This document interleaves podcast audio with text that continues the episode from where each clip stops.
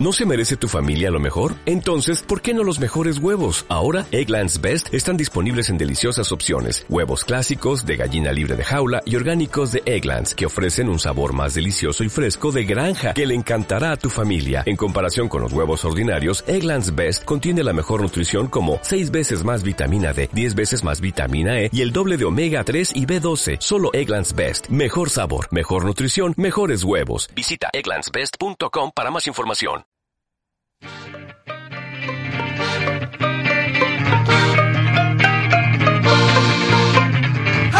El fútbol nacional e internacional, la actualidad del deporte desde la banca.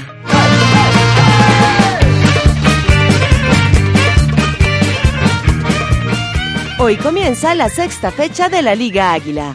Nacional recibe a Alianza Petrolera. Medellín se mide a Junior en Barranquilla. Todos los detalles solo aquí en Desde la Banca.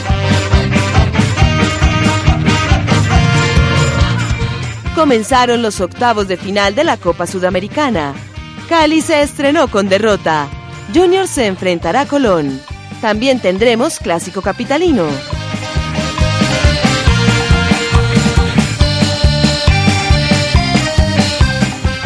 Finalizó la edición número 68 de la Vuelta a Colombia. El ciclismo también es protagonista en este viernes deportivo en Desde la Banca.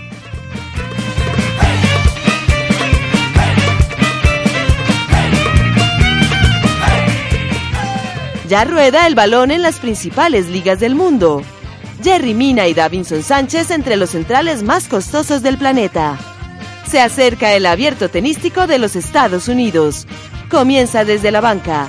Dirige José David Duque.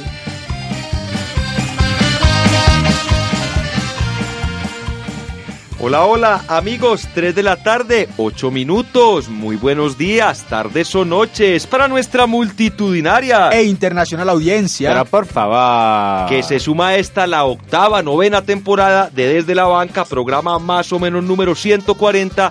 Como todos los viernes, hoy con muchas noticias, con mucha información. Vamos a hablar de la Liga Águila porque llega la fecha número 6 también de los partidos amistosos de la selección Colombia, Vuelta a España que comienza mañana, Copa Suramericana y del Pecoso Castro que de nuevo vuelve al ruedo futbolístico.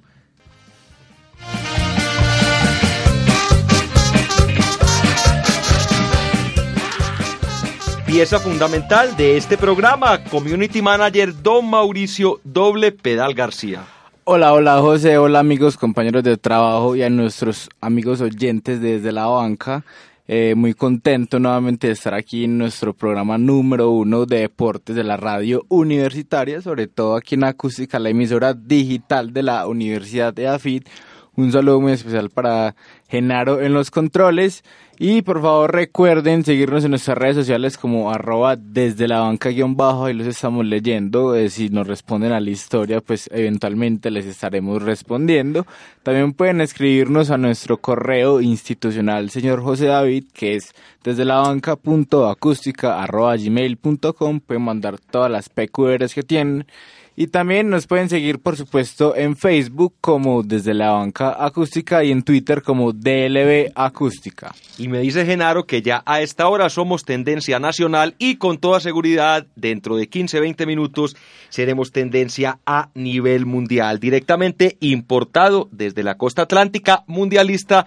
Jonathan Jiménez, buenas tardes. Hola, hola, hola, José David, ¿qué tal? Saludo muy especial para usted, compañeros oyentes de Desde la Banca. Hoy es viernes, qué alegría, ya se está acabando el mes de agosto, José David, Mauro. Saludo muy especial a todas las personas que hacen posible Desde la Banca, a nuestro patrocinador, la Carpita Roja, que siempre está pendiente. Hoy sí puede hacer pauta, hoy sí. hombre, los viernes, viernes de ar, ¿no? De tomar, de rumbear, de bailar, sí, todo lo que termine. Conste, conste que no está la directora Alejandra López. Todo lo que termina en ar. En ar, José. Sí, señor. Bueno. Bueno, continuamos saludando, don Miguel Ospina, ¿cómo me le va? Hola, José, un saludo a todos nuestros seguidores, eh, muy contento de estar que no acá son de pocos. nuevo. Que no son pocos, por supuesto. Ya estamos en toda América y Europa, en algunos países. En el mundo, incluso. además que usted también sumó bastantes seguidores porque otro de nuestros enviados, tuvimos don Juan Pablo, ya lo va a saludar, fue el señor Miguel, quien estuvo en Rusia, lógicamente. Claro que sí, ya estaremos acá para analizar todo el fútbol nacional e internacional. Bueno, también saludamos a Juan Pablo Llano, titular ya en Desde la Banca, no es el modelo, es el estudiante, el protagonista acá en Desde la Banca. Juan Pablo, buenas tardes. Buenas tardes, José, buenas tardes a todos los compañeros en la mesa, a todos nuestros oyentes. Feliz de estar un viernes más hablando de lo que más nos gusta, el fútbol. Bueno, señores, comencemos con efemérides, lo que ocurría un día como hoy, pero en la historia. Mire, hoy cumple 41 años un jugador que en su momento pintó para ser el mejor del mundo. Lastimosamente terminó siendo más una ilusión. Hablamos de De Nilsson, quien debutó en 1997 en Sao Paulo y su carrera fue realmente corta ya que finalizó 13 años después en el fútbol de Grecia. Fue el jugador más caro del mundo, cuando estuvo en el Real Betis. Hoy se cumplen 55 años de uno de los secuestros más famosos en la historia del fútbol. Se trata de lo que le pasó a Alfredo Di Stéfano. Estaba en una gira con el Real Madrid en territorio venezolano y un grupo guerrillero, las Fuerzas Armadas de Revolución Nacional, lo secuestraron. Donde estuvo en cautiverio don Mauro durante dos días. Finalmente fue puesto en libertad, afortunadamente sano y salvo. Antes se utilizaba mucho el secuestrar a los jugadores importantes en sus momentos como para hacer alarde. Recuerda que también secuestraron a Johan Cruyff. O le intentaron secuestrar por lo menos. Sí, señor. Y hoy se cumplen 10 años de la muerte del goleador histórico del Deportivo Independiente Medellín. Hablamos de José Vicente Greco, volante argentino que lastimosamente falleció en una situación muy complicada, en la pobreza absoluta acá en la capital paisa, marcó 92 goles con el equipo de ustedes dos señores, hablo de Miguel y de Mauricio, pero hoy quizás esa marca puede, puede, puede pasar a la historia porque el señor Germán Ezequiel Cano está exactamente a 20 goles con 72 y si sigue con ese ritmo y si continúa en Medellín, con toda seguridad que lo va a superar. Bueno, señores, el primer tema que les propongo para el día de hoy tiene que ver con la selección Colombia. Aún no se define el futuro de José Néstor Peckerman, pero ya designaron desde la federación al señor Arturo Reyes como el técnico encargado. Arturo Reyes es el actual director de la selección técnica de la selección Colombia sub-20 y se va a encargar de dirigir dos partidos amistosos que tendrá la selección en los próximos días, ambos en territorio norteamericano, el 7 frente a Venezuela en Miami y el día 11 contra Argentina en Nueva Jersey, allí en el norte de los Estados Unidos. En cuanto a los convocados, ya se empiezan a filtrar algunos nombres. Se conoció que James Rodríguez no va a estar presente y las novedades marchan por el siguiente lado. Al parecer va a ser llamado Jorman Campuzano, el jugador de Atlético Nacional, también Iván Arboleda, este es el arquero de Banfield en territorio argentino, y Víctor Cantillo, jugador del Junior de Barranquilla. Más allá de lo que tiene que ver con esta convocatoria, que realmente no se conoce, por lo menos el listado oficial, yo quisiera preguntarles por el tema de José Néstor Peckerman.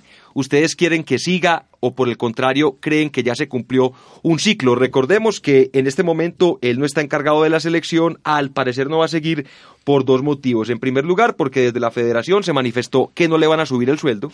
Al parecer no hay plata, o eso es por lo menos lo que dicen. Y también una de las exigencias sería que el señor Pascual Lescano no fuera más su manager. Eso es muy complicado, todo esto relacionado con los numerosos escándalos que se han presentado, con la convocatoria de algunos jugadores y lo que se dice, por lo menos en algunos círculos, que siempre van con una tajadita por debajo. ¿Usted qué opina, Miguel? ¿Quiere que siga? ¿Quiere que no siga?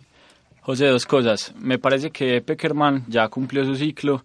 Estoy infinitamente agradecido con él porque volvió a llevar a Colombia a la élite del fútbol internacional. Me parece que el punto más bajo que tuvo fue en el Mundial, en el partido contra Inglaterra, cuando puso a Lerma, que algunos dicen que fue por unos motivos económicos, por la venta del jugador al Bournemouth, aunque eso no se puede comentar mucho. Y me parece que es un momento de recambio y una nueva generación de la selección. Y aunque algunos acá no estén de acuerdo conmigo, eh, pienso que Juan Carlos Osorio debe ser el nuevo técnico de la selección Colombia. Y si no se concreta nada, eh, la Federación Paraguaya estaría a punto de firmar al técnico. Eh, bueno, con el tema de Peckerman, a la pregunta que, que, hacía José, que yo sé que José no le gustaría que siguiera José Néstor Peckerman por la encuesta que le respondió el señor Eduardo Sánchez en su momento en Facebook. A mí por el contrario sí me gustaría que siguiera el profe y, uno de los motivos porque es un señor que ya conoce el grupo, que lo ha trabajado durante seis años y, y, tiene manejo de él. La persona que llega a Colombia, y no quiero que suceda lo que le pasó a Paraguay en el año 2010, luego de que hizo una histórica participación en el Mundial que llegó hasta cuartos, siendo eliminada por España, es el tema del recambio Y, el recambio también con el, con el tema del técnico. Si se va Peckerman, son nuevas metodologías que se van a implementar y Colombia ya viene una Copa América y también se desea de que haga una buena participación más allá de, estar en cuartos de final. Peckerman conoce el grupo, Peckerman ya ha estado con, con, esos jugadores, los grandes referentes le creen al señor Peckerman, entonces para mí sí debería de seguir. Yo por mi parte, yo creo que ya el ciclo Peckerman ya está cumplido por completo. Y además, em, me parece que las condiciones para que Peckerman continúe en la, en la selección colombiana, pues creo que no van a ser muy posibles.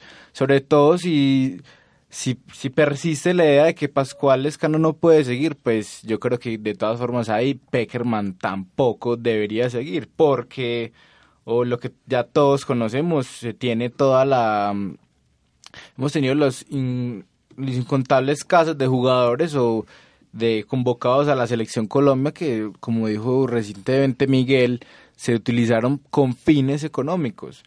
Y la verdad yo creo que nos estamos quedando dormidos. Sí, eso es la selección colombiana porque ya, ya es tiempo, pues ya Argentina ya anunció quiénes van a ir, ya inclusive Venezuela tiene sus preconvocados. Y mm, nada, por los lados de la Federación Colombiana no, no, no suena nada. Sonaba por ahí que, por ejemplo, Luis Felipe, Luis Felipe Scolari, el técnico mundialista. Campeón del mundo. Campeón del mundo. Podría, o sea, se le ofrecieron dirigir a la selección, pero eso no va a ser posible porque Scolari firmó recientemente con el Palmeiras. También se hablaba y se dilucidaba la posibilidad de contratar a un técnico europeo. Por Gus Hiddink. Gus Hiddink, aunque este ya contrató con Liberia, la selección africana. Ah, bueno, si fue para Liberia también se hubiera venido para acá. Y también se habla de, Martínez. Roberto Martínez también. Pero, pero, muy costoso. pero el tema que dice José, si, a Peckerman no le va a subir, ese señor debe valer más porque hizo mejor mundial que, que Peckerman, ¿no? Lo que pasa es que el costo que tenía José Néstor Peckerman realmente no era bajo. Es más, en el mundial mucho se habló y era de los técnicos, aunque no de los primeros, y era de los mejores pagos. Por ejemplo, por ejemplo Juan Pablo ganaba más que Juan Carlos Osorio en un país como México, que tradicionalmente tiene más recursos que Colombia y tiene una, un fútbol, por lo menos en cuanto a liga, mucho más competitivo que el nuestro. ¿Usted qué opina, Juan Pablo? Bueno, en, en, cuanto al tema Peckerman, yo creo, al igual que la mayoría de ustedes, que ya ha llegado a su fin, es un ciclo que ya debe llegar a su fin.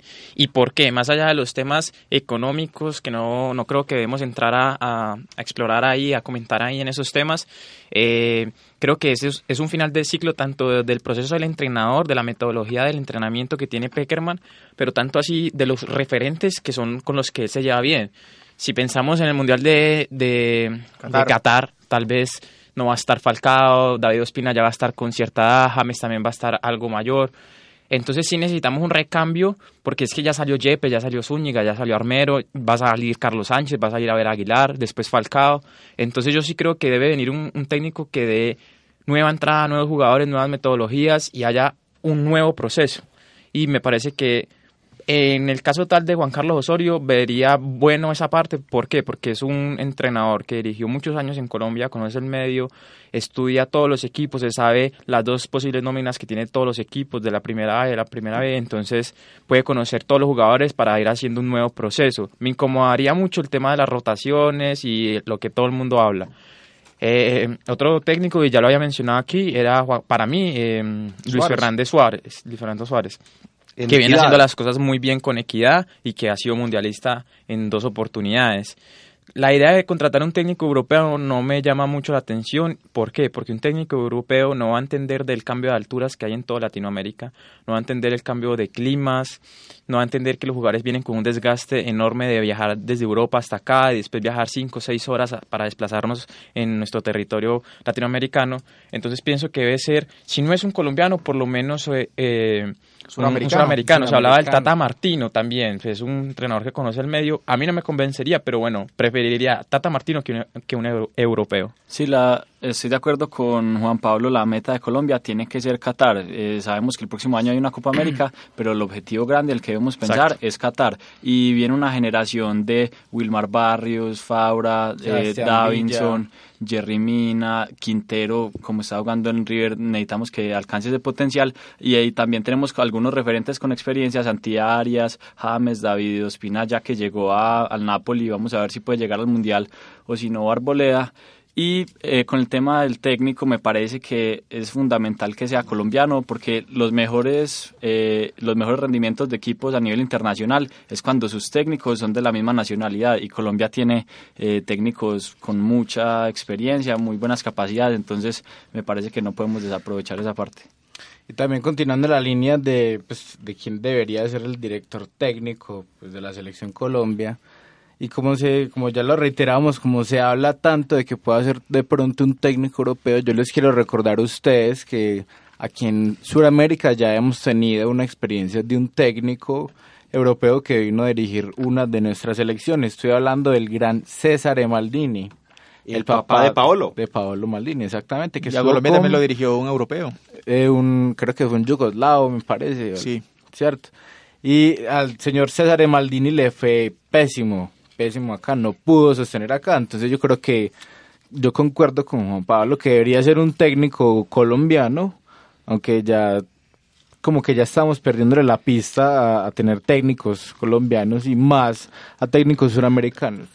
No, con el tema de los, de los técnicos colombianos, soy más bien como, eh, digamos que eh, regionalistas. No, sí, sí, no, porque el técnico colombiano, el periodismo le impone jugadores y se deja manosear por ellos. Y ese podría ser el caso de, del señor Osorio, que, que, es un señor que divide, entre otras cosas. Llega con sus periodistas. Y al, parecer, al parecer ya ha estado llamando a algunos periodistas específicamente a los dos más reconocidos del país. No vamos a decir los nombres, vamos a dar algunas características. Uno es calvo y el otro tiene bigote. Ustedes ya saben de quién le estoy hablando y cuál es el problema. Cuando eso pasa, entonces, si ellos le hacen el cruce, si le hacen el favor, luego cómo se lo pagan, filtrándole el tema de las nóminas, a quién va a convocar y cuando se llama a José Néstor Peckerman, que llega hace ocho años luego de lo, de lo sucedido con Leonel Álvarez, ¿qué ocurre? Se busca precisamente eso, brindar, eh, blindar, perdón, en parte a la selección Colombia de esa intromisión de la prensa. Ya con Peckerman se llegó al otro extremo, era que la selección prácticamente se la quitaron no solamente a la prensa, sino, también, al país en general, pero por ese tema es que se busca un técnico extranjero. Ahora, entre los colombianos, quizás los que menos dividen en cuanto sacando de esa lista Juan Carlos Osorio, podría ser Reinaldo Rueda por un lado, que ya todos sabemos que no va a renunciar a la selección de Chile, sería, el ideal y por el lado de Luis Fernando Suárez también divide, aunque no tanto por el tema de la famosa rosca paisa.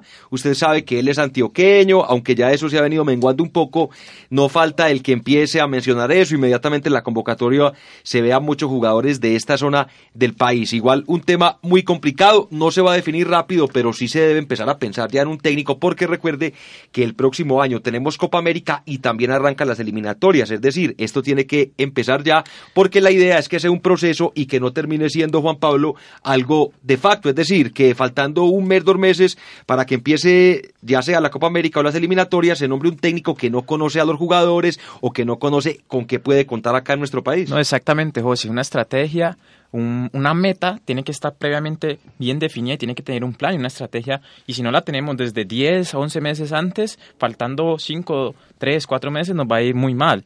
Eh, en cuanto al tema que mencionaste del regionalismo, yo creo que ese, eso sucedió cuando estaba Maturana y la época del Pibe y todos ellos, pero eso sucedía más que todo porque todos los jugadores de la selección Colombia en su mayoría jugaban en el medio local.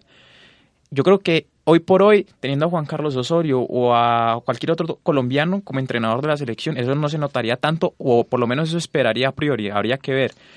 Eh, con el tema del europeo, otra cosa que no me gustaría a mí, no veo para nada factible el tema de un entrenador europeo, es el tema de la cultura. Como un tipo que no, no vive acá, no sabe cómo somos los latinoamericanos, en especial los colombianos, que somos especiales, por así decirlo. ¿Cómo va a tener ese manejo de grupo? Yo creo que habría un choque impresionante entre los jugadores y, y, el entrenador, la comunicación.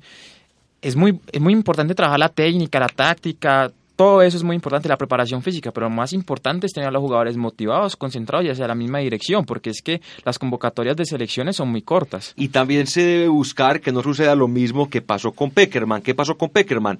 Que él en ningún momento vivió en Colombia, él vivía muy bueno en Miami, yo hasta también lo hubiese hecho, y venía dos o tres días antes de los partidos, nunca estuvo presente en ningún encuentro de la liga local, no sabemos hasta este momento si él enviaba algún emisario o no, pero sí se requiere quiere por lo menos que suceda como pasa en este momento en Perú con Gareca. Él no es peruano, es argentino, sin embargo vive en Lima, como debe ser. Es decir, la federación debe hacerle la exigencia al técnico, en caso de que sea extranjero, que viva en Colombia. Y no solamente que viva en Colombia, sino también, Mauro, que asista a los partidos. Es que estamos hablando de gente que gana demasiada plata y que no pasa lo mismo con Peckerman, que era muy vaguito, la verdad era muy vaguito. No, no, es en serio, porque es que venía dos o tres días antes y si usted analiza lo que fueron sus partidos, él nunca, o por lo menos muy pocas veces, realizaba modificaciones tácticas o técnicas en los partidos. Él simplemente cambiaba un hombre por otro hombre, pero usted no veía que modificaba una estructura.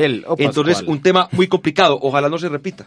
José, también ah, quiero agregar que no solo tenemos la Copa América y obviamente el objetivo de Qatar, sino también los Juegos Olímpicos y muy posiblemente los preolímpicos que se disputen aquí en Colombia. Eh, y también hay que hacer un llamado porque tenemos unos escenarios que están en muy mal estado, ya aprovechando para hacer un poco de cambio de frente, haciendo un guiño, haciendo un guiño al extinto programa que había también aquí. de defensa ataque. no, es que aquí había un programa llamado Cambio de ah, frente. Competencia desde la banca. Que desde la banca lo absorbió, entonces podemos apropiarnos de, su, de ese legado y afortunadamente tenemos al exdirector acá. José, no, brevemente por acá me escriben por interno. ¿Qué le dicen? ¿Quién le eh, escribe? tú sabes que somos ya tendencia a nivel nacional. Sí, ya, ya. Pisi Restrepo. A mí no me gustaría un técnico como ese señor. No, pero ¿quién habla No, no, no digas Mire, hay, no, no, me, escriben a mí. Me dicen que porque ya tuvo manejo de la sub-20. ¿Quién te escribió? Un ex integrante de Cambio de Frente. Que nos, escucha. Nos escucha. Diga el nombre Diga el nombre. No, no, no, porque también hay que reservar la, la identidad. Ah, bueno, está bien, señores. Dejemos así. No sé si alguien tenga más algo para cerrar este tema de la Selección Colombia. A mí me gustaría que diéramos, José, qué pena, quisiéramos un ejercicio de, de proponer nuevos entrenadores más allá de los que están sonando en este momento en todos los medios. Mm. Bueno, usted, Miguel, ¿a quién propone? Es que eh, para mí no hay que proponer a nadie más. Yo no, entiendo es un ejercicio, es un ejercicio. Juan Carlos Osorio es el técnico colombiano más preparado y apto para la selección que hay. No entiendo cuál es Pero Miguel, usted se imagina, usted se imagina cuando ponga a James de arquero. O usted se imagina cuando ponga de pronto. No, no, con pues el todo puede pasar. O sea, Davinson de, de, porque armador. porque es que tiene una particularidad. Nadie le niega que es un experto. Es un tipo que vive desayuna, almuerza, come fútbol, hace siesta con fútbol. Todos conocemos su obsesión. Es más, hace poco veía en una página muy buena, Juez Central, quien a esta hora también nos escribe desde la capital de la República, Juez Central. ¿Qué nos dice Juez Central? me dice que, oiga, vea, ¿Qué? Qué programazo. Ojalá prontamente esté en la Radio Nacional y, por qué no, también en televisión. En ERAS estamos, don Juez Central. Pero yo lo que le quería decir, Miguel, es lo siguiente. Mire, todos sabemos de su obsesión y todo por el fútbol, pero él tiene una particularidad. Él quiere figurar más que los jugadores. Él quiere ser la estrella por encima de los jugadores y realiza unas modificaciones que a veces le salen, otras veces no. Pero el tema es cómo puede dividir o no un técnico. Es decir, si él es técnico de entrada, así le vaya bien, se va a generar una polémica muy grande. Y yo creo que la selección no debe estar para polémicas. Sería muy, igual son opiniones personales, muy bueno que él de pronto acepte el ofrecimiento que le están haciendo desde Paraguay, que aprenda un poco más, que le den bien duro allá en Paraguay, a ver si de pronto aterriza un poco. un poquitico esa Yo creo que nos podría pasar algo lo, que lo que pasa con Mourinho, que Mourinho donde llega divide, hay problemas. Yo creo que eso nos podría llegar a pasar con Juan Carlos Osorio. Pero Mourinho, ¿usted qué opina, Miguel? Uno puede decir más de Mourinho es por su forma de ser, por lo que dice en las ruedas de prensa, que en algunas ocasiones termina echándole directamente la culpa a los jugadores. En el tema de Osorio es más por la forma como maneja el equipo, por, esa, por ese tema. Es más, mire, yo he tenido un compañero, no voy a decir aquí el nombre, que ha sido también parte de la banca, que fue entrenado por Juan Carlos Osorio y él dice mm. que entrena muy bien, sobre todo el tema en la semana, es decir, tiene unos ejercicios físicos espectaculares, la planeación es brillante. porque además él es preparado, fue preparador físico. Pero no sabe, no sabe realizar cambios dentro del partido, se enreda mucho y lo que le decía es ese tema de querer siempre tener esa movida mágica, de hacer un cambio que lo puede hacer ver como el mejor técnico de la historia o como un técnico que es muy terco. ¿Usted qué opina? Sí, no, eh, con respecto a lo de Mourinho, eh, él es muy polémico en lo que vos decís, en ruedas de prensa, en todo lo que genera, pero Osorio me parece que ya con México tuvo una experiencia muy valiosa, es más, él le ganó a Alemania en el Mundial, pues no podemos negar eso, que es un, ya un éxito nada Más. Pero ese triunfo se valorizó después por lo que fue el Mundial de Alemania, aunque no le vamos tampoco a quitar mérito. Claro, no, y, era, pues era el seleccionado de México, no era una potencia, pero me parece que si él no llega no encuentro otro técnico colombiano que me parecería Leonel. lo más apto. No, No, no, pero- no, no, dejemos a Lionel para, para Bucaramanga. ¿Usted qué Eh, opina, yo, Mauro? yo no yo no quiero opinar porque al final pues nuestra opinión no va a oler nada porque ese programa aunque es muy escuchado no es tenido en cuenta por las grandes esferas del poder del fútbol en Colombia Y de la Em, radio, Mauro. Y de la radio no de la radio sí No, la pues, radio sí, todo el mundo favor, nos escucha. hágame el favor No, no, pero las grandes no, no nos han dejado entrar a, a frecuencia. no, no ya. nos quieren, no nos quieren. O sea, nosotros estamos ahí, tenemos afortunadamente nuestro bagaje. Pero lo que yo quiero decir, y es hablando de técnicos también, vieron las declaraciones del señor Marcelo Bielsa. ¿Saben la última con la que salió? Pero no nos cambie de tema, a ver, ¿sobre qué tiene que Es de ver? técnicos. Tiene que ver sobre lo que dijo el señor em, Bielsa sobre su dirigido, su otrora dirigido Hernán Crespo. ¿Qué dijo sobre el goleador? El, el señor Bielsa afirmó y dijo que cuando el señor Hernán Crespo estaba maduro en su club, le mintió. Y se lo vino a decir días después, públicamente, años después, se le vino a recargar en una de las tantas conferencias. ¿Pero le mintió en qué? Le mintió en decirle que estaba maduro. No, pero cuando estaba madurando, no estaba cuando estaba maduro madurando, todavía. pero le mintió. Es decir, es una, inclusive es el debate más tonto del mundo, pues también, pero da mucha la bomba que le dan a Bielsa también, porque a mí la verdad Bielsa me parece un vendehumo, José. Bueno, señores, cambiemos de tema, pero hablemos nuevamente de técnicos. Muy brevemente, ya se conoció el nuevo entrenador, el nuevo adiestrador del América de Cali, luego de el despido de Pedrito de Portugal, Pedro Felicio Santos, un Ajá. técnico que lo sacaron de la manga, entrenaba realmente inferiores en Millonarios, terminó siendo contratado por Don Tulio allí en el América de Cali, no le fue bien y el Pecoso Castro vuelve a dirigir. Recordemos que su última participación como entrenador fue con el Deportivo Cali, No, no, equipo Bucaramanga, con Bucaramanga, Bucaramanga, Bucaramanga. Pe- pero quizás su último logro, por así decirlo, sí fue con el Cali, Sí, que logra sí, sí, sí. sacarlo campeón. Con Bucaramanga no le va tan bien, pero yo creo que Pecoro es un buen técnico. Hay que ver cómo está la nómina del América, porque Pecoro tiene una particularidad. No le va muy bien, aunque la excepción fue el Deportivo Cali, donde hay jugadores más veteranos que de pronto le pueden responder un poco más, porque usted sabe que la personalidad del señor Pecoso es Fuerte, bastante, rompe bastante, bastante agresiva. No, José, en- cuanto a Pecoso, de hecho siempre la vi en la primera temporada que tiene con, con los equipos, con Deportivo Cali le fue Ya bien. después rompe el Con plantel. Huila le fue bien, con Bucaramanga le fue bien, de hecho lo clasificó y lo salvó del descenso en, en su momento, pero luego termina desinflándose el, el nivel de Pecoso. Puede ser por el tema temperamental que él maneja, porque es un hombre muy por la fuerte. intensidad. Más por eso, sí. Sí, pero, pero es un buen técnico para Sin lugar América a dudas. que hace, luego de la, de la salida del, te- del señor Torres, sí tuvo con este señor, el, el uruguayo, con Polilla, pero no fue como tan rimbombante y tampoco con ese te- señor de Portugal, con Pedro Felicio. Y hablando de la América de Cali, eh, quiero aprovechar para comentar que sobre el señor, el caso del señor Pablo Armero. Otra vez el señor Otra Armero. vez el señor Pablo Armero metido en eventos extrafutbolísticos, como que parece ser que le han dado muchas prebendas y muchos permisos, inclusive desde la época en que estaba el Polilla, inclusive en la época con el que acaba de pasar con el señor Pedrito de Portugal, que el señor Pablo Armero llegó en estado de em, eh, gran em, ¿cómo se dice? eso? Alicoramiento. Alicoramiento a los entrenamientos y que lo están dejando de lado. Y yo creo que también deberíamos hablar de la gran cantidad de técnicos que la liga, que esta liga ha dejado en lo que va del torneo. Van Pero dejemos ese tema, personas. Mauro, ya cuando empecemos, cuando comencemos a hablar de Cuando la Liga empecemos el Águila. programa, José. Sí, señor, porque llega todavía. a la fecha número 6. Hablemos de una vez de la Liga Águila. Recordemos que este domingo no habrá fútbol por el día o por lo que se va a realizar el día domingo con el tema de la consulta anticorrupción. Vamos a votar, vamos a El votar fútbol todos. será el día de hoy, también habrá fútbol el día de mañana y el día lunes finaliza la jornada del fútbol. Arranca hoy, otra vez lo estoy comentando, 6 de la tarde, Equidad frente a Huila. El Equidad líder. que viene equipazo. líder, viene invicto, realmente bien trabajadito ese equipo. Mire Invicto que y con la malla En cero. cero. cero, real- Y cinco victorias al hilo, o sea, es una Seis, máquina. seis, seis. Pero ¿sabe Le ganó al que Cali en Copa. co- Con, esos equipos, cuando arrancan tan bien y son nóminas cortas, Se como la que evidentemente tiene equidad, se terminan desinflando. Vamos a ver hasta dónde le llega la Recuerde gasolina. lo que le ocurrió el semestre pasado a Once Caldas, que arrancó muy bien. le El pasó mismo a Medellín. Medellín. Fueron cuatro A partidos Real de forma Cartagena le pasó en su momento. consecutiva. Pero yo digo una cosa, este, el equipo del señor Suárez, el director técnico antioqueño, fue el primer equipo que comenzó la pretemporada aquí en Colombia y creo que le está dando los resultados. No, y además tiene una gran ventaja. Equidad es un equipo bueno para trabajar. ¿En qué sentido? No tiene presión.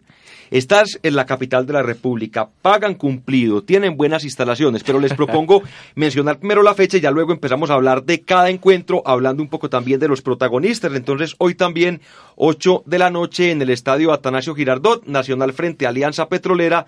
Mañana tendremos bastantes partidos que comienzan a las 2 de la tarde con un clásico entre Leones y Envigado. Luego viene a las 4 Río Negro frente a Deportivo Cali. A la misma hora se enfrentarán Santa Fe y Bucaramanga 6 de la tarde, dos partidos, 11 Caldas, Boyacá Chico y un partido muy interesante, América de Cali frente a Millonarios y la fecha cierra por mañana a las 8 de la noche con el partido también muy bueno entre Junior y el Deportivo Independiente Medellín y el día lunes tendremos dos partidos, a las 6 de la tarde ambos, Patriotas de Boyacá frente a Jaguares y Tolima frente a Deportivo Pasto. Juan Pablo, ¿usted de cuál partido nos va a hablar? ¿Equidad Huila o se va a meter de una con Nacional Alianza Petrolera? Bueno, me gustaría que fuéramos haciendo una revisión bajo todos los partidos. El primero, el de Equidad Huila. Tenemos un enfrentamiento del líder contra un equipo que viene muy regular, sin victorias. De pronto, hoy está en juego la cabeza ¿Cómo se llama el entrenador de Huila? Eh, eh, eh No, no, no. Eh, eh, no, el de Huila, Néstor, Cravioto. Cravioto. sí, sí, sí. Yo creo que, que hoy, una gran campaña hoy puede estar en juego su cabeza. Por si será. Yo no creo. que lo que pasa es que ese equipo se lo desbarataron. Sí, pero es que lleva, José, creo que si no estoy mal son... Desde el 22 tres de mayo derrotas, Tres derrotas y dos empates y muy pocos goles a favor. Entonces yo creo que hoy puede estar en juego su cabeza. Eh, el juego de Nacional me parece que es un equipo nacional que no encuentra su juego y Petrolera que viene en forma ascendente. Entonces, pues no, no me sorprendería ver que puede haber un batacazo hoy en el Atanasio. Sería muy duro para Nacional, teniendo en cuenta que la próxima semana tiene partido de Copa Libertadores. Mire, ya que usted habla de ese partido, por acá tengo algunas estadísticas que son favorables al equipo verde de la montaña. De los últimos 12 partidos entre estos dos equipos, 10 han sido por liga. De esos 10 partidos en liga, nueve victorias de Nacional, nueve victorias de Nacional, ninguna del equipo de Barranca Bermeja. El mejor resultado que ha sacado fue un empate a un gol en el estadio Daniel Villa Zapata, allí en ese calor de Barranca. Entonces hay que esperar realmente por el lado de Nacional. No se esperan grandes cambios, se espera que el equipo tenga una buena presentación. Recordemos que viene de ganar en un partido donde no jugó bien, pero por lo menos ganó frente a América de Cali allí en la Sultana se del presume que hoy juega eh, pues un equipo alterno, ¿no? Porque están guardando todo para la Libertadores. porque se dice que Almirón de no ganar en Libertadores se va. Hay que esperar. Si usted sí cree que se vaya, recuerde que el contrato de él es bastante bueno y uno creería que él más bien espera que lo echen para que le den la indemnización. No, por eso yo digo que lo, e, lo sacan, porque es que ya, ya perdió eh, la Superliga con Millos y ya perdió la liga con, con Tolima ser eliminado en octavos desde Libertadores, yo creo que... Y frente a un equipo, Jonathan... Ya justa causa. Que es mucho menor, es decir, estamos hablando de Atlético Tucumán que acaba de ascender, es decir, es un equipo recién ascendido y se enfrenta a un equipo que ha sido dos veces campeón de Copa Libertadores, que tiene una nómina muy, pero muy superior y que es el llamado, por lo menos en el papel, a salir victorioso en esta serie. Sí, así es, yo, creo que la cabeza del señor Almirón estuvo mucho en juego con el tema del partido de Patriotas con Nacional, que se decía que si no ganaba y sí estaba y Lo logró ganar. Lo logró ganar y le ganó el clásico América de Cali en el Pascual Guerrero, entonces por ese lado llega reconfortado y un poco la camisa inflada el, señor Almirón. Sí puede definir un poco el, futuro, pero también dependería el cómo. Eh, es decir, si Nacional, no sé, si pierden tanda de penales, tendría la misma repercusión a pero es que recuerda que Nacional es que cayó dos goles por cero en Argentina, es decir, tiene que remontar un marcador adverso de dos goles. Y recuerde el tema del gol visitante, es decir, si le llegan a meter algún gol ya serían cuatro, los que tendría que marcar el equipo antioqueño. ¿Usted qué opina, Miguel? Sí, no, los ánimos se calmaron con la victoria nacional, pero es que lo de Almirón ya lleva siendo un tiempo muy nocivo para Nacional. Ese señor que mucha gente se dejó convencer por los periodistas resultadistas y todo, y no vino acá a demostrar nada empezó a meterse en asuntos que a él no le incumbían, a pelear con la, mayor, con la prensa. Con la prensa. Eh, entonces, me parece que lo más sano para Nacional es que salga el mirón y nunca, nunca tiene una particularidad, nunca acepta que su equipo juega mal. Es decir, no sé si eso de pronto sea una característica de los técnicos argentinos, pero él le echa la culpa al árbitro, le echa la culpa a la cancha, a los vuelos, y la Le semana pasada al- al- al equipo que le le dio gana. por decir que era culpa de los periodistas bogotanos que Nacional estuviera jugando mal. Hay como cierta influencia ahí de, de Mourinho, de lo que mencionábamos Sí, pero- ahorita. Pero es que entre Mourinho y, y Almirón hay, hay Muy una parecidos, diferencia, muy parecidos. Pero, pero bastante Ah. grande. ¿Usted qué opina, Mauro? ¿Usted que es hincha de la Casa Roja? Eh, no, yo por mi parte, yo creo que el Club Atlético Nacional, eh, y más que todo, no sobre, sobre Almirón, yo creo que Nacional es más grande que un solo, pues que una sola figura de, de un tipo como Almirón. Eh, tiene que, que hacer valer la jerarquía.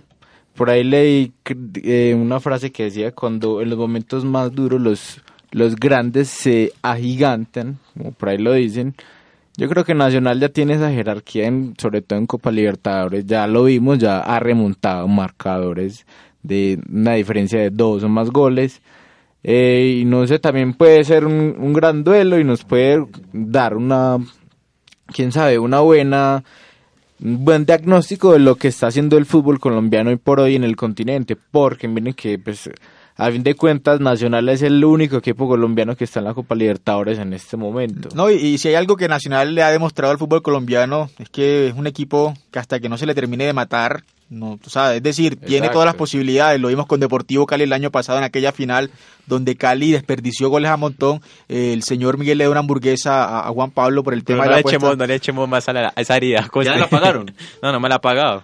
de la de- Extraña, Miguel. la usted con la tarjetita Miguel. de crédito que le dimos Con desde ese la buen banca, salario. Tiene buen es cupo. viático ese- oiga, el pago de Miguel es una cosa de loco. Es más, para que Juan Pablo pudiera Oiga, le pagan más que a este programa, hubo que rebajar el salario otra vez de todos, pero no es la manera que Y, hubo que Oye, hacerlo ¿Qué en la clase época de, de contrataciones y descindir de los, de los servicios de Alejandro Muñoz. Nos tocó Y el despedir, nos tocó no, tuvimos que despedir al jefe de relaciones públicas también. Y, y a Mauricio le está, para usted sabe, Miguel, tiene una responsabilidad muy grande porque su salario no tiene precedentes en este programa. Para nada. Sí, entonces, como le quedó viendo la, la hamburguesa, digo, Nacional es un equipo que le ha enseñado a Colombia que puede revertir resultados. Un equipo como Tucumán, si bien no es grande, podría dar la sorpresa, pero, pero digo, en el papel el favorito es Nacional y el llamado a darle vuelta y, y a clasificar a cuartos es el equipo verde. No, y que también esta vez Almirón no se equivoque y no sea hipócrita de meterle la culpa a todos menos a él y no dejen el banco a Dairo o a Alexis Enríquez, a todos los jugadores que le pueden hacer la diferencia en el partido.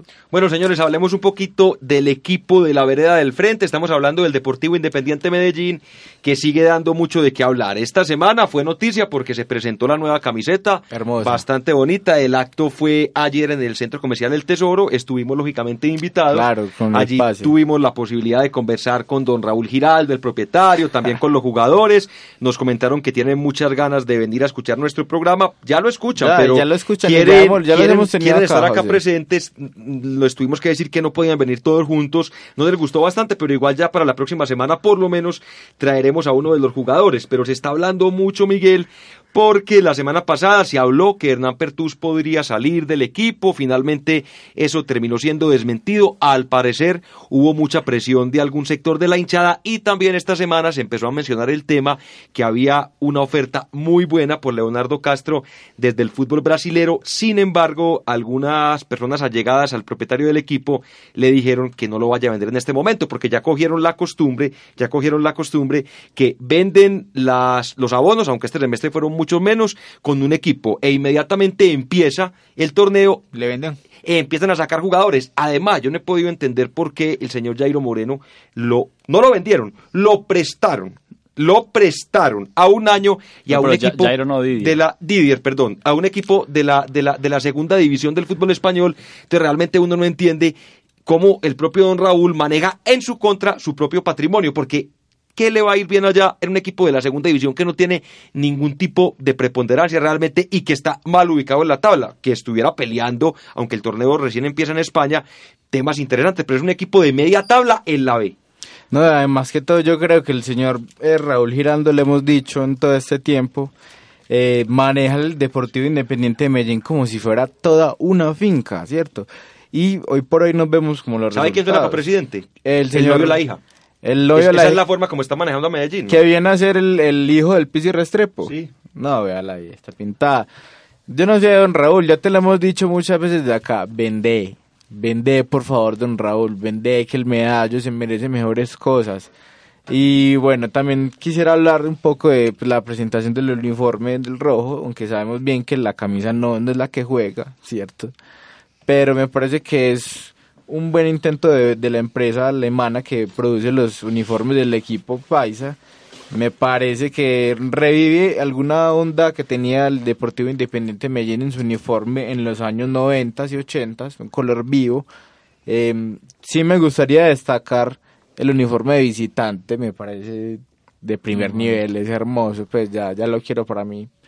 Y Oiga, pero usted estando ya en el lanzamiento y, ya pues siendo desde la banca un programa tan reconocido que, que no le hayan dado acabas de escuchar que desde la banca no tiene fondos para No, no, este pero si fuimos invitados por lo menos lo mínimo era tener el... No, obvio, obvio, estuvimos ahí, la tocamos y vimos que era clima cool y toda la cuestión, pero mira que nos dejan sin presupuesto. Pues hay, hay, dos aspectos muy importantes con el Medellín en este momento. Con la salida de Dir se estaba hablando de que el Kim Blanco o Abel Aguilar podrían llegar para, para el cupo. Se está hablando de que Abel hoy por la tarde será anunciado como nuevo jugador del Dallas de Estados Unidos, entonces parece que todo está listo para que el Kim Blanco sea nuevo jugador del Medellín. Y el otro aspecto es que eh, también entre el 30 de agosto y el 1 de septiembre eh, supuestamente se anunciará un nuevo presidente y director deportivo del club y parece que Raúl Giraldo dejará la institución. Bueno, eso, eso, es una noticia eh, muy muy fuerte, ¿no? Para el tema de Medellín, Raúl Giraldo, que al principio hizo una muy buena labor, pero ya en estos últimos tiempos ha venido... Sí, no, los últimos torneos ha venido en la debacle coste. Oiga, y, enfrentó a un Junior que también llega como en medio de, de incertidumbres y de, problemas, ¿no? Con el tema de Harlan Barrera, Teófilo Gutiérrez, que sigue dando de qué hablar en la ciudad de Barranquilla. Hágame el favor el tema de Harlan Barrera Coste está exigiendo que le paguen 100 millones de, pesos mensuales cuando el tipo se estaba ganando 20 y no es que esté haciendo la mejor presentación. Y también imagínense que ya se metió el pibe, que es familiar. El tío de él. El tío de Harlan Barrera meterse en el embrollo. No. Está horrible la situación en el Junior de Barranquilla porque también nos cuentan por ahí que otra vez el señor Teófilo Gutiérrez está pepoteándole la novia a los compañeros. José, vos lo mencionaste cuando... Eh, José, vos lo mencionaste. Cuando Raúl llegó a Medellín, eh, tuvo un, muy buen inicio. Yo creo que fue también en parte por la gran administración de Eduardo, Silva, Meluc, eh, que va a venir acá al Congreso de la Universidad con Amerck, no se lo pueden perder. ¿Qué, ¿Cuándo viene el señor para hacer de una vez la difusión? 20 y 21 de septiembre. Oiga, un día antes de mi cumpleaños. Y eh, lo que pasó al final fue que Eduardo terminó aburriendo porque Raúl no lo dejaba seguir con ninguno de sus proyectos y ya vemos cómo le ha ido, ido al Medellín es que, eh, Miguel, si uno se pone a analizar, eh, con la llegada de, de Silva Meluca a Medellín, los abonos eran de 40 mil personas, eh, las primeras campañas. Ya estamos en 15 mil, 16 mil personas. es decir, que, que ha bajado exorbitantemente el tema de las personas que ya quieren ver al, poderoso. Y por lo, por lo que decía José, no le sacan jugadores a mitad de torneo, y eso también termina aburriendo a la hinchada. No, y lo vienen haciendo ya desde hace bastante tiempo. O sea, el último fue Didier, pero Marrugo, Mosquera Guardia. Mosquera Guardia, Jairo Moreno se fue en plenos cuartos de final. No, yo creo que el Medellín sí le ha faltado en ese sentido mucha seriedad. Incluso Daniel Torres en su momento Daniel terminó Torres fue la mitad de la fecha del torneo del 2016. Eh, no, no, hay muchos casos con el Medellín parecidos. El, equipo se ve muy desordenado sin Didier. Se ha sentido sí, claro, se sintió, se sintió últimos partidos. Independientemente de que muchos dijeran que sí, que era carro loco, Didier casi siempre terminaba siendo la figura de Medellín. No, y Didier es un grandísimo recuperador y también se ve que le daba mucho orden al equipo. A veces sí iba sin mucha necesidad a las bandas, que generaba algunos espacios. O pero a la falta también. Didier era pieza clave del Medellín. Así es. Bueno, vamos hablando del tema de Copa Suramericana Deportivo Cali. Ayer o mejor, el, día miércoles perdió su partido frente a la Liga Universitaria de Quito, un gol por cero. Juan Pablo, su concepto acerca de, ese encuentro del Deportivo Cali. Bueno, el concepto del partido del Cali, eh, lastimosamente, eh, sale derrotado el equipo azucarero, un partido en el que sin duda manejó la pelota, tuvo la posesión del balón eh, en la mayoría del partido.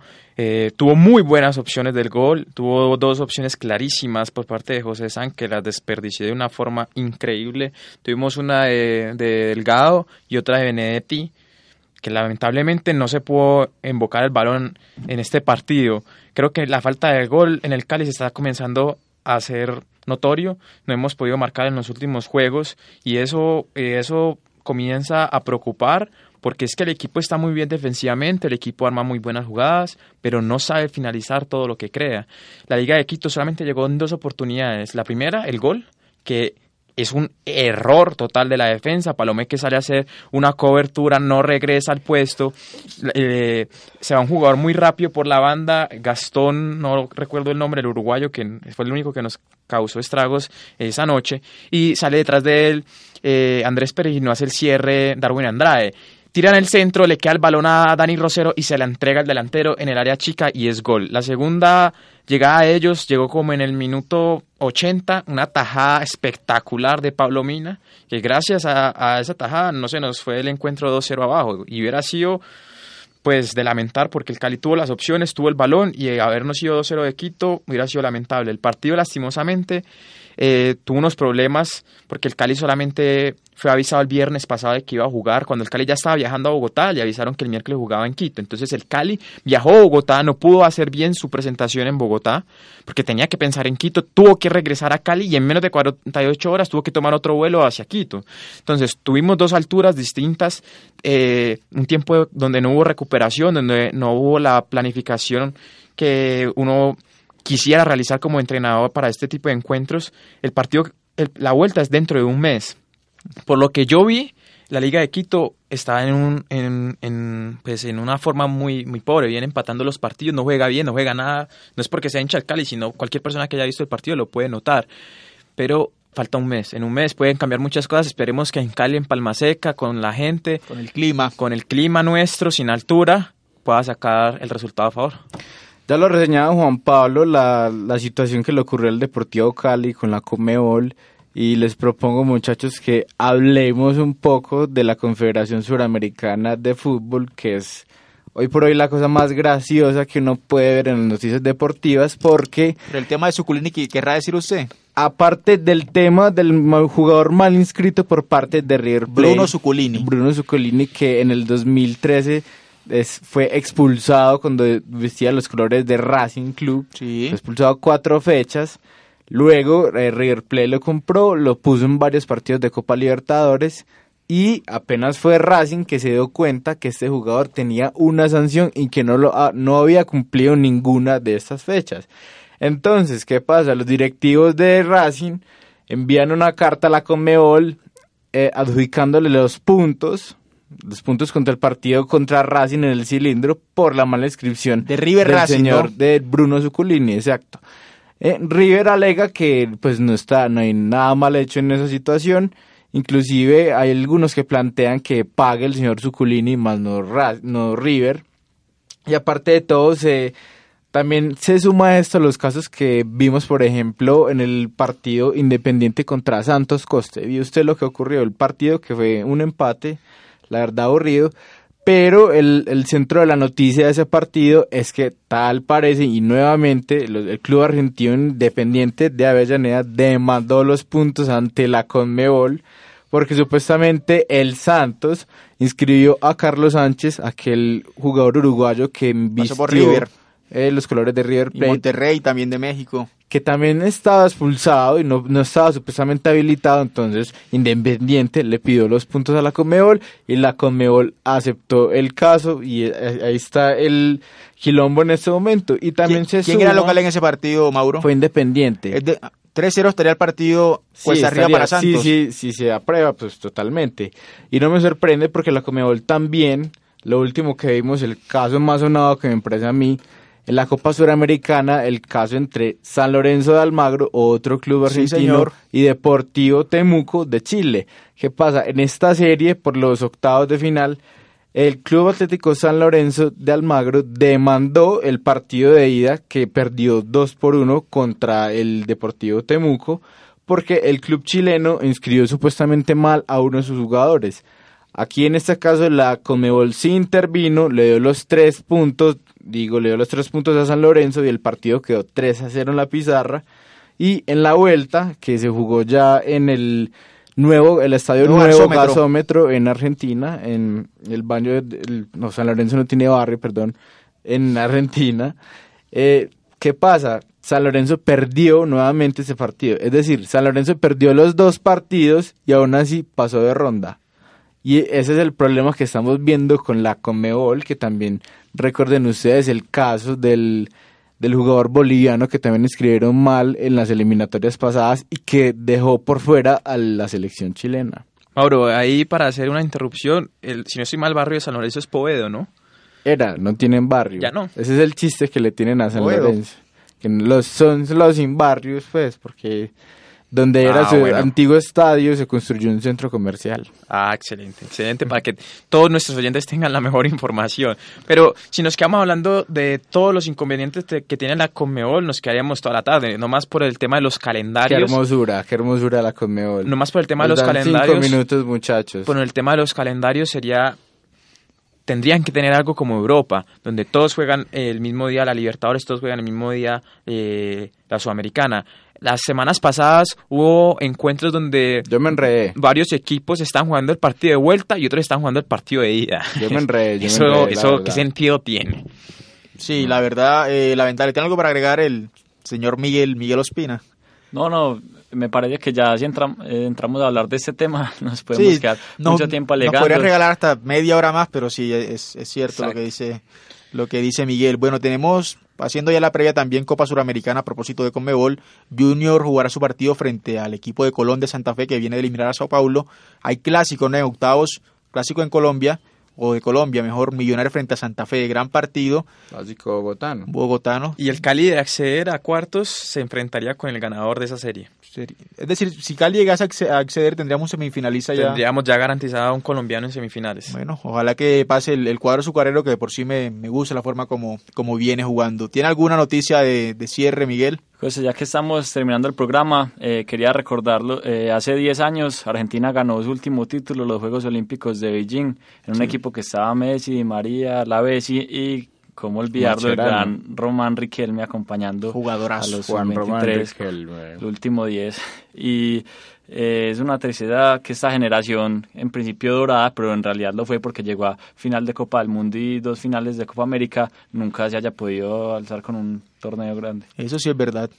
Eh, mi noticia de cierre tiene que ver más que todo porque ya inició la, la Bundesliga en Alemania, precisamente con el campeón defensor, el Bayern Múnich, equipo del colombiano James Rodríguez, debutó con la victoria 3 por 1 sobre el Hoffenheim eh, y James ingresó en el segundo tiempo. ¿Cuántos minutos jugó James? ¿De qué minuto ingresó? No, no tengo la información. Entró en el pero- 87. En el por Ribery. 87, por Por. Ha- Hablando de ese partido, para que veamos como la diferencia entre el fútbol suro- eh, europeo y suramericano, el Hoffenheim preparó el partido con una pantalla gigante que tienen en sus canchas de entrenamiento mostrando el partido del Bayern en la en la Supercopa. Entonces, estos equipos ya están preparando los partidos de una manera totalmente nueva. Sí, por ahí sí le estamos pidiendo mucho al fútbol suramericano, Miguel. No, no, no, no, no le estoy pidiendo, simplemente qu- quiero que la gente sepa No, ya en mostrar Europa. la diferencia porque el fútbol europeo sigue preparando. No, y avanzando. tampoco la necesidad de mostrar porque ya la sabe, ya sabemos que está ahí, ya es una cosa súper patente. Es una brecha que cada vez está más, más grande, Más ¿no? al- Y sobre todo porque miren muchachos, ya aprovechando esos últimos segundos, miren que ya en Europa por lo menos se plantea la, posibilidad de hacer la Liga de Naciones, ¿cierto? Que es desechar los tradicionales amistosos, ¿cierto? Para hacer grupos entre naciones europeas que se fogueen entre sí todo el año. ¿Qué pasa? Que eso puede afectar al resto de las confederaciones porque de esta forma ya los equipos suramericanos ya no van que a enfrentar poder solamente con Sudamérica Exacto, o con equipos de, otra América. confederación y ya no vamos a poder medirnos con los europeos, los- nos va a hacer mucha falta eso. Eh, Juan Pablo, su noticia de cierre. Mi noticia de cierre, no, esperando eh, mañana, espero poder subir a Río Negro para ver al conjunto azucarero. Bueno, la mi noticia de cierre, hay que recordar que como la, sema- José. la semana pasada no tuvimos programas, Radamel Falcao García marcó gol en su debut en la Liga Francesa de nuevo, cuando el Mónaco venció tres goles por cero al Lille, si mal no estoy. Y hablando de Falcao y también esos últimos segunditos que son vitales en la radio. Hombre, Falcao suena para el Real Madrid.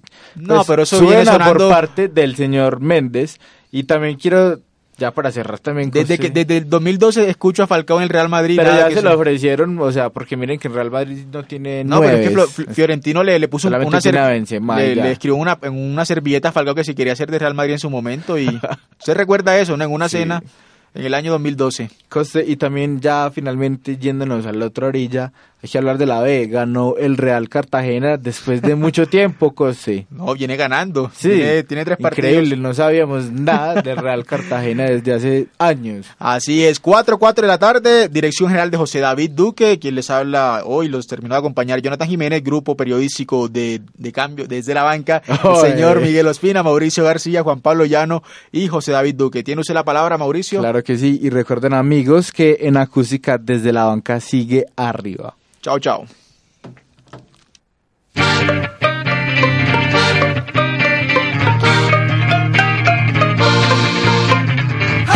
El fútbol nacional e internacional, la actualidad del deporte desde la banca.